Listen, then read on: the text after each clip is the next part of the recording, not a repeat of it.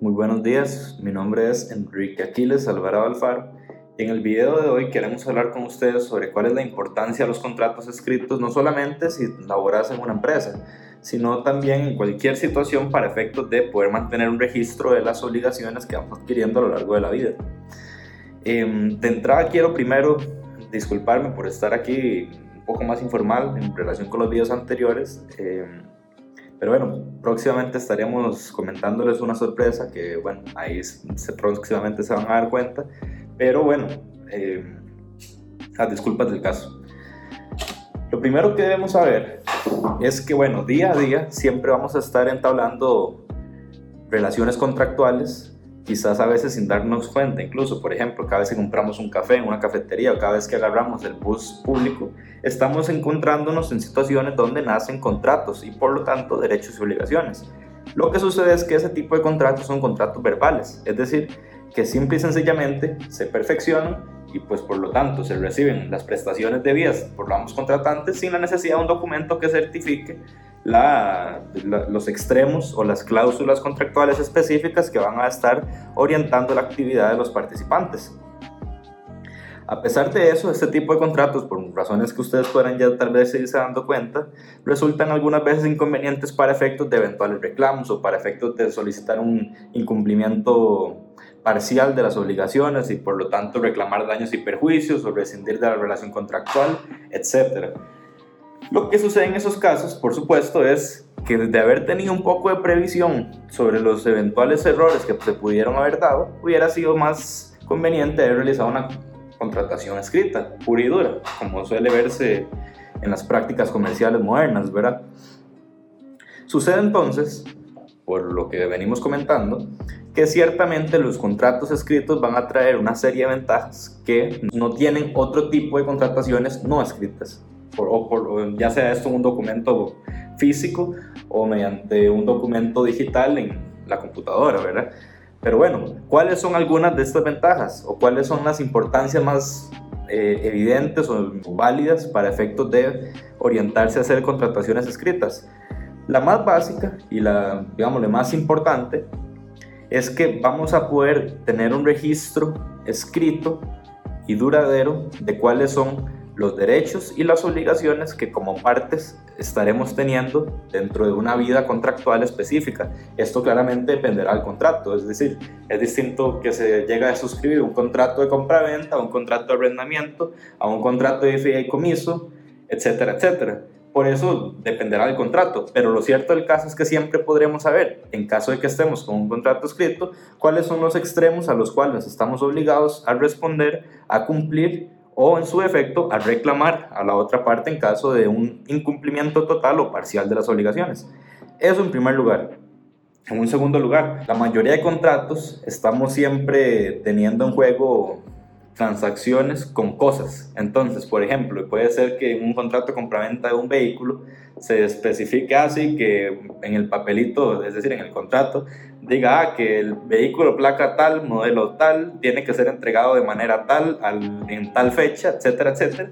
Y ¿qué es lo que pasa? Que en caso de que en la vía real, cuando la prestación de la otra parte no sea acorde o proporcional con lo establecido en el contrato, muy sencillamente se puede haber una relación de incongruencia entre lo dado efectivamente con lo contractualmente establecido, haciendo de esta manera que sea procedente reclamar por los vicios ocultos o eventualmente por el incumplimiento parcial.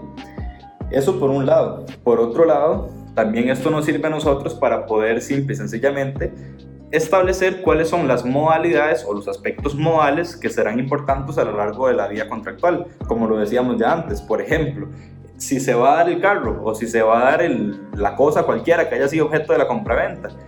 ¿De qué manera debe hacerse esto? ¿O momento exactamente debe hacerse esto? O, por ejemplo, otra cosa muy importante establecer en cualquier contrato, ¿cuáles serán las obligaciones o responsabilidades que yo tendré como transportista a la hora de llevar el producto, la mercadería X del punto A al punto B? ¿Quién responde del punto A al punto B? O, por, ejemplo, cómo se llega a materializar efectivamente la entrega de un paquete de mercaderías a la persona compradora, etc. Todo este tipo de, de especificaciones única y exclusivamente mediante un contrato escrito pueden llegar a solventarse de una manera justa. ¿Por qué? Porque cuando tenemos contratos verbales estamos siempre nada más refiriéndonos a lo que nuestra memoria podría sugerirnos o a lo que nosotros creemos que la otra persona había dicho o lo que nosotros entendimos, lo cual es simple y sencillamente un caos de principio a fin, ¿verdad? Por esta razón es que precisamente a la hora de tener un contrato escrito se le puede poner a, una, a un tercer imparcial para que decida exactamente, de acuerdo a la interpretación del documento, qué es la obligación concreta que las personas cumplidor tenían en relación con el, con el contrato. Esta es la única manera, es decir, con un contrato escrito, que podemos eventualmente solventar esto, ¿verdad? Porque en, en, caso contrario, estaríamos siempre única y exclusivamente asumiendo la buena fe de las personas, haciendo que la palabra sea lo que decía el venir de las relaciones entre sujetos, ¿verdad? Cosa que nunca va a ser deseado. Otra ventaja es que cuando estemos suscribiendo un contrato escrito tendremos seguridad o certeza de que lo que sea que estemos suscribiendo va a llegar a materializarse efectivamente en la práctica. Claro, esto no quiere decir que cada vez que hagamos un contrato todo va a ser exactamente como está en el contrato. Precisamente esos son muchos de los problemas que se dan con los incumplimientos contractuales o con los incumplimientos tardíos, etcétera, las obligaciones. Pero por lo menos al tener estos contratos estamos con la seguridad de que podemos exigir o el cumplimiento forzoso o una indemnización por el pago mal hecho en relación con lo establecido en el contrato, ¿verdad?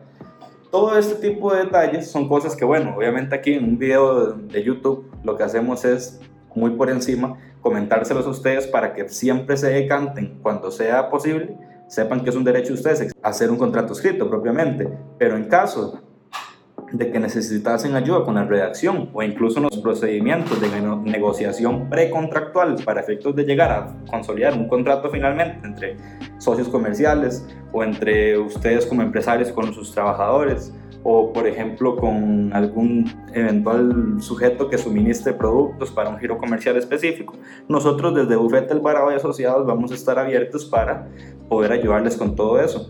Por favor, escríbanos un mensaje compartan este video, suscríbanse a nuestro canal para efectos de que se mantengan informados con toda la información relativa al derecho comercial que tenemos para ofrecerles. De nuevo, muchas gracias por estar aquí con nosotros. Espero verlos en el próximo video. Un fuerte abrazo, pura vida.